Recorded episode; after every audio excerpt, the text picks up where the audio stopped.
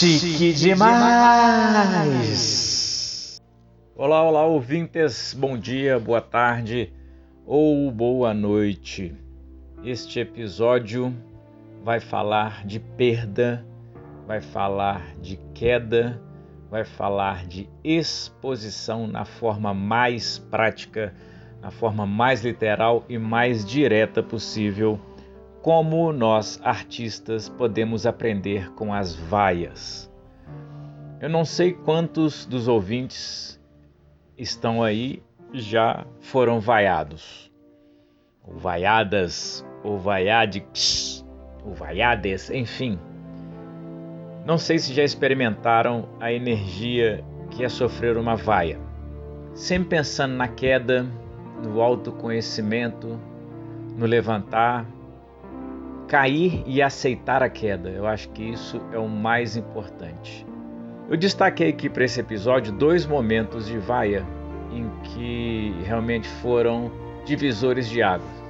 Eu não digo nesses momentos em que a vaia é planejada, em que estamos em cena, em que isso é parte da cena, não, não são nesses momentos. Estou é, falando dos momentos em que acontece por uma reação espontânea do público.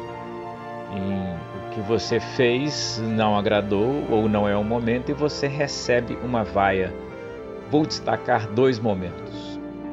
O primeiro deles, quando eu participei do segundo encontro internacional de palhaços de Mariana, em que o Márcio Libar ministrou uma oficina para pessoas já da área da palhaçaria. Estávamos nessa oficina eu, a Jo, o Pindaíba, Diego Gamarra, Evandro, e durante duas semanas nós estivemos com Márcio Libar, de 8 da manhã até às 6 da tarde, trabalhando intensamente a palhaçaria segundo os métodos, a metodologia didática do Márcio.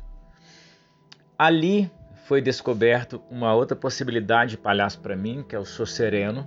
É um palhaço mais, mais tímido, é, bem menor do que o Cremogema. É, que trabalha um pouco essa coisa minha da aceitação, de uma certa retidão que eu tenho, apesar do que também essa retidão ela apareceu segundo comparação com os outros. Eu talvez fosse o mais organizado em meio a uma turma de muito desorganizado, então calhou e vamos fazer, vamos para o jogo, vamos que vamos. E tínhamos duas apresentações. A intenção era montar um cabaré e esse cabaré seria apresentado em Passagem de Mariana, e na Praça Central, ali de Mariana. Tínhamos todos os números, eu fazia, é, surgiu um stand-up em cima do meu eu já falei que medo eu tenho da morte, de injeção eu tenho pavor. E trabalhávamos, surgiu um número de defesa pessoal também em cima do Aikido. Surgiram vários, um número de dança, enfim, eu aproveitei o tempo para fazer várias coisas. E nesse cabaré, eu, o, o Márcio viu a possibilidade, o Libar, viu a possibilidade de um palhaço sem nariz, sabe? Chegou no momento que ele falou, chamava de Fabrermo. Ô Fabrermo, pô, acho que tu não precisa de nariz. E foi meio que unanimidade realmente que rolaria sem nariz. Na época eu fiquei putinho, porque eu queria usar nariz, eu queria ser palhaço, palhaço para mim só existia se usava nariz, mas vamos que vamos, vamos para o jogo. E esse palhaço que surgiu, o Sou Sereno, ele interrompia o número algumas vezes para tentar organizar, para tentar colocar ordem no que estava ali. E isso acontecia, acho que umas três, quatro vezes. E isso ia irritando o público. Até que num momento tinha o um stand-up que falava sobre a benzetacil. Eu tomei benzetacil uns 12 anos da minha vida. Hoje em dia eu sou praticamente uma benzetacil. E depois rolava o número de defesa pessoal, que era muito bacana fazer com o Diego e com o Marcelo. Daí, quando fomos na estreia da passagem de Mariana, numa das interrupções era um público muito quente, sabe? Muita criança, muito lugar bem intimista, bem legal, a criançada começou a ficar de saco cheio daquela figura. E acho que na segunda ou terceira vez que eu entrei, eles começaram a vaiar, mas vaiar de uma maneira que eu não conseguia falar. Eles não me queriam ali. Mas lembro que o Macilibar estava na, na primeira fila vendo. Aquilo foi uma sensação. No momento, ali na hora, foi constrangedora. Eu parei para respirar e comecei a entender o que estava acontecendo. Comecei a entender o que rolava. Até o, o, o Thiago, o Pindaíba, ele invadiu a cena e reverteu, que até o Márcio falou que não foi legal depois, mas é, a última coisa que a gente quer quanto artista é ser vaiado. A gente quer ser amado, a gente quer falar, a gente quer ouvido, quer ser ouvido. E quando somos vaiados, aquilo que queremos fazer não funciona. Não é. Encerra e sai e vaza. E aquilo ficou na minha cabeça, ficou. Depois os outros números rolaram, eu ainda consegui aproveitar a vaia para criar alguma coisa. Não foi só a vaia, mas eu lembro da sensação, pela primeira vez, ter sido vaiado em cena aberta. Veio a lembrança de quando eu era criança, que eu já contei aqui no podcast, que eu, meu irmão e um amigo montamos um espetáculo de palhaço. Lembro de todas as minhas idas ao teatro, tudo pelo que eu tive que passar por cima mesmo para continuar como artista e pensando se aquilo tudo valia a pena. Foi isso que me passou num segundo. Na minha terra a gente fala no cu dos Esteves, sabe? Fiquei perdidaço. E por que que dessa sensação de perda? Né, se a gente está lidando com a arte, a arte ela tem que ser livre. O público tem que poder se manifestar do jeito que quiser. Então a vaia veio em cima disso e, e briga com o ego. Quem não gosta da vaia é o ego. Quando eu fiz improvisação um tempo com uma galera, a grande briga era para falar que aquilo era um jogo e que uns iam ganhar e outros iam perder e que aquilo é parte do jogo e isso tem que ser aceito com dignidade sabe? Dignidade, talvez seja essa palavra. É cair, aceitar a queda e levantar. No Aikido, Sansei Ricardo falou, a gente está no chão, pisando no chão o tempo todo, porque quando a gente vai para o chão é um problema. Existia uma relação e o público se manifestava vigorosamente. Eu fico pensando se nós, artistas, não queremos só ser amados, se não é isso que move, para mim é muito claro que o que move o ímpeto da arte é uma vaidade, mas não uma vaidade pejorativa. Isso aconteceu um dia num debate e eu tive que explicar isso com calma. Não é a arte de ser vaidoso, é a arte de querer falar, de, de querer ser ouvido, de talvez se imortalizar, sabe? Eu vejo muito a arte como também uma maneira de driblar a morte, que de alguma maneira a gente acaba fazendo sentido para outras pessoas, como também a, a, a, a, coisa de filhos, né? Filho é perpetuar a vida. Olha só, a gente. Eu ouvi um dia desse que tudo que a gente faz, pelo que a gente trabalha, pelo que a gente quer dinheiro, pelo que a gente quer ter coisa, tudo, tudo, tudo é só para fugir da finitude da vida. Eu achei isso incrível, incrível. Numa live do Libar Consolano, isso me colocou para pensar. Ele até falou de um livro, acho que o livro da morte, a vida da morte no Tibete, alguma coisa assim. Eu tenho que ler esse livro. A vaia também é momento presente, a queda também é momento presente. A gente só sabe o que é vitória porque a gente já experimentou a derrota. Só existe um vencedor porque existe um perdedor. E na relação do palhaço, o público só vai ser vencedor se eu for perdedor.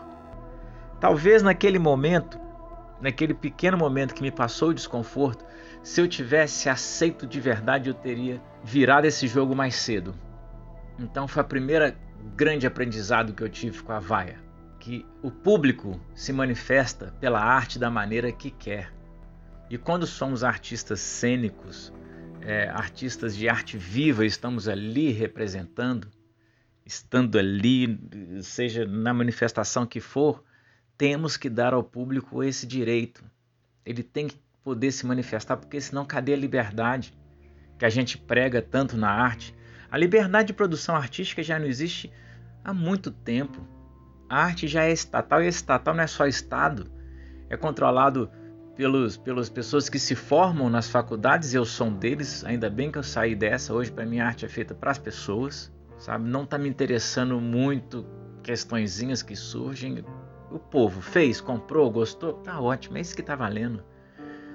a arte ela é controlada pelos editais, a arte é controlada pelo poder público, a arte é controlada pelos políticos e acaba que nós artistas vamos aceitando, aceitando, aceitando, né? Então, se nós já não temos a liberdade, se não der liberdade para o público, isso fica muito, muito, muito difícil. Tem uma anotação aqui, a parte, a carreta furacão é melhor que a política brasileira. Eu tô com uma coisa de ter insight e colocar, sabe? Tô aprendendo isso com o Murilo Gun. E aí eu li isso, é muito bom. Foi só um, um parênteses aqui, que pode ser um momento também que as pessoas não vão gostar. Vai ser um vídeo que eu vou fazer. Já avisei que vai dar merda isso. Mas fecha. Então essa primeira vibe me ensinou isso. Sobre o ofício, sobre o que é ser palhaço, sobre o que é perder de verdade. Quanto a Aikido, o que é cair de verdade. E se a gente não estiver preparado, a gente vai cair e a gente vai bater em cima do ego. A segunda vai que me marcou muito foi quando eu trabalhei em Cataguases, né, em 2000, estamos em 2020, em 2018, estamos em 2020, foi muito bom, porque eu tive que olhar para o computador para conferir, porque a gente está na quarentena e a gente se perde. Eu, eu tive que olhar para ver que era 2020 fazer a conta. Em 2018, morri! Eu passei o ano trabalhando em Cataguases, com uma galera lá que fazia animação de festa e depois me envolvi com outras pessoas, enfim. É, foi uma experiência que eu pretendo não ter de novo, já falei aqui. É, tenho a minha avó enterrada em Cataguases, que é uma das pessoas que eu mais amo. Não falo amei, que para mim ela não está presente, né? Mas amo na minha vida, não quero associar essa lembrança tão boa que eu tenho com essas experiências que não foram legais. Mas aí foi feito, a prefeitura de Leopoldina comprou três stand-ups para serem feitos lá, né? Leopoldina é cidade muito próxima, Cataguases. E lá fui eu. A dona da empresa me contratou e eu fui. Eram três lugares. Um dia foi numa comunidade, o segundo foi no alto do morro e o terceiro era numa quadra poliesportiva. E eu com quadra poliesportiva, eu acho realmente que meu anjo da guarda, e olha que é um ateu falando, hein? Ateu. Ah, se vocês não sabiam que eu sou ateu, eu sou ateu. Eu falo que eu sou ateu espiritualizado para assumir os chifres quando eu falo isso, sabe, da minha cabeça. Mas sou, mas sou. E aí meu anjo da guarda não entra em ginásio poliesportivo. Eu acho que ele tem alguma coisa com isso. Ele não, ele sempre, sempre dá algum pepino. Sempre dá. No primeiro dia foi feito stand-up. O público estava meio frio, mas foi aquecendo, foi legal. Ah, e uma coisa importante. Era vinculado ao projeto Minha Casa Minha Vida aquele do governo federal e que acontecia em Leopoldina. No primeiro dia, parece que as pessoas estavam para receber a casa. E aí foi legal. O clima deles estava mais ou menos e foi interessante. No, no, no, outro dia, que já era no alto do morro, as pessoas tinham recebido, então elas estavam felizes. Felizes demais. Agora, no terceiro dia, eram pessoas que não tinham recebido nada do Minha Casa Minha Vida. Um ginásio poliesportivo inteiro, lotado de pessoas insatisfeitas. E aí, qual que foi o pensamento? Vamos colocar um stand-up para distrair a galera. O problema do meu stand-up, eu por essa minha trilha de palhaço que eu faço, eu, não, não tem como fazer um stand-up que vai falar de minorias, que vai apontar o dedo pro outro, que não tem como. Eu só consigo fazer, até por isso que meu stand-up não deu, não deu certo, durou um tempo, mas não deu muito certo, porque eu falava de mim, sabe? O, o riso era em cima de mim e não era isso que as pessoas queriam. Eu sou homem, eu sou branco, eu sou hétero, as pessoas não querem rir dessa pessoa.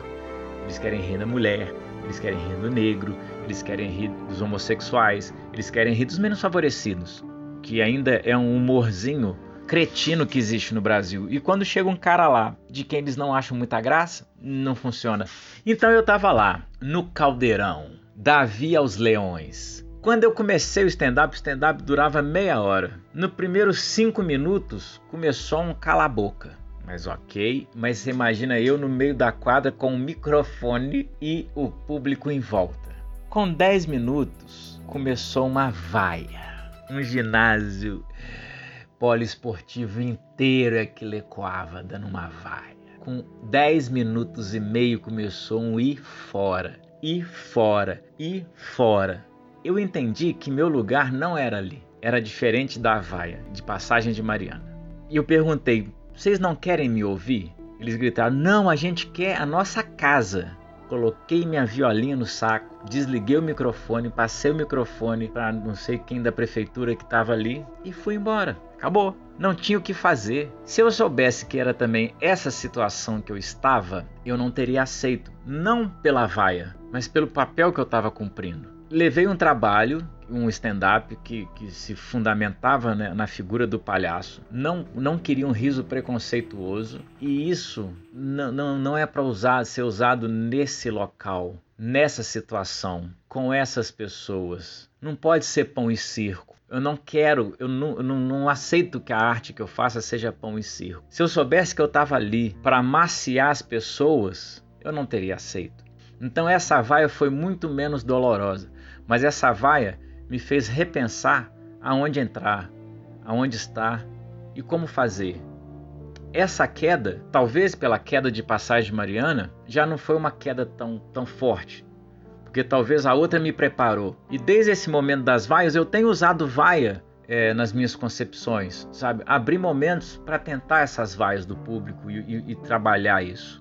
Mas me deu essa noção: para onde eu vou, o que eu faço, e quando a gente aprende a cair, a gente já levanta mais fácil. A gente já sorri e aceita e aceitar essa queda, sabe? Quando eu peguei o microfone e falei, vocês não me querem aqui? Não, a gente quer nossa casa. Pronto, tá aceito. Ok, foi isso que o público me falou. Estou saindo. Isso foi muito importante. É, se quem estiver me ouvindo aí é, nunca foi vaiado, experimenta Muitas pessoas me procuram nos cursos, tudo mais, é que eu tenho medo de falar em público, eu tenho medo de ser vaiado. Eu falo, cara, então seja. Seja, antes de tudo seja. Aceita perder, nem tudo que a gente vai fazer é, vai ser legal, né? A gente está nessa onda de coaching, coaching tudo bem, mas qualquer pessoa quer ser coaching, acho que a primeira coisa é grana, sabe? Eu acho que se você não quiser falar com o público, isso não rola sabe? É, e muitas pessoas têm procurado o palhaço para isso, sabe? Então já vem com algumas, algumas camadas, algumas máscaras que dificultam um pouco. E, e o coach não quer perder. A pessoa que vai fazer uma palestra motivacional não quer perder, ela tem que ganhar.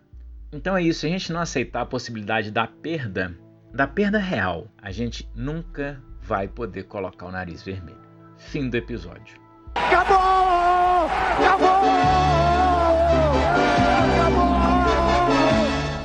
Bom, nas redes estou como Fabrício Sereno no Facebook, Instagram e YouTube. Também pelo site www.fabriciosereno.com.br. Tenho espetáculos de palco? Tenho. Tenho espetáculo de rua? Tenho. Tenho espetáculo de espaço alternativo? Tenho. E qualquer espaço. Qualquer um. Adapto para qualquer espaço.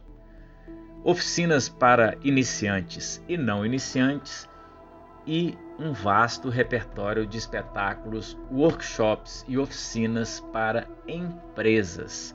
Você que é empresário e está me ouvindo, vamos levar o palhaço para a empresa? Desconstruir, trabalhar outras coisas aí para aumentar o rendimento e as relações? Pelo telefone 31988599841. Domo arigato, gozamashita.